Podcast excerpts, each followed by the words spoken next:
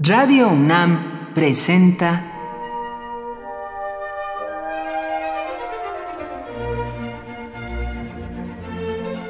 Cuaderno de los Espíritus y de las Pinturas por Otto Cázares.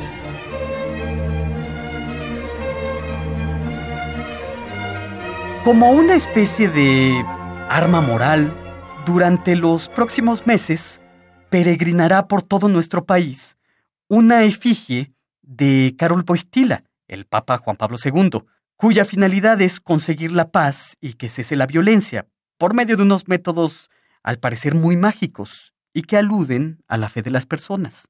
Yo no quiero herir susceptibilidades. La intención, la búsqueda de esta peregrinación es absolutamente loable y deseable, pero me pregunto no acerca de su efectividad, porque se trata de una caravana simbólica, sino acerca de su perímetro de acción.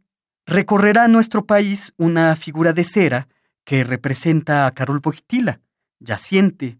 La efigie viene acompañada de sus vestimentas, de sus reliquias, de sus solideos, rosarios, escapularios.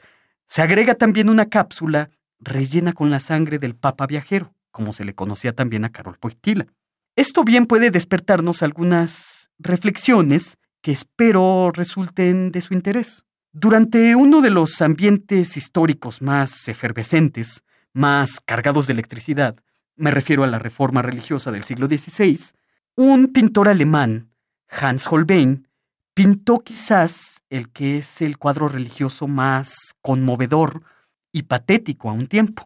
Se trata de el cuerpo yacente de Cristo en un sepulcro. La representación del cuerpo muerto es tan verosímil que realmente vemos un cuerpo muerto, amoratado en algunas zonas, aceitunado en otras, ceroso como la efigie de Carol Wojtyla, muerto en una palabra, verosímilmente exánime. Tanto impactó y sigue impactando el realismo de la pintura de Hans Holbein que su mensaje de fe podría ser el siguiente.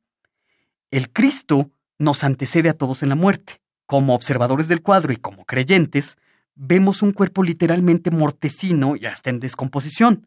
Se requiere de un ejercicio de fe bastante considerable creer que ese cuerpo verdoso se levantará de entre los muertos. Cuando Fyodor Dostoyevsky se paseó por Basilea, donde está el cuerpo del Cristo muerto de Hans Holbein, después de sobrecogerse por la pintura, sufrió uno de sus célebres ataques epilépticos.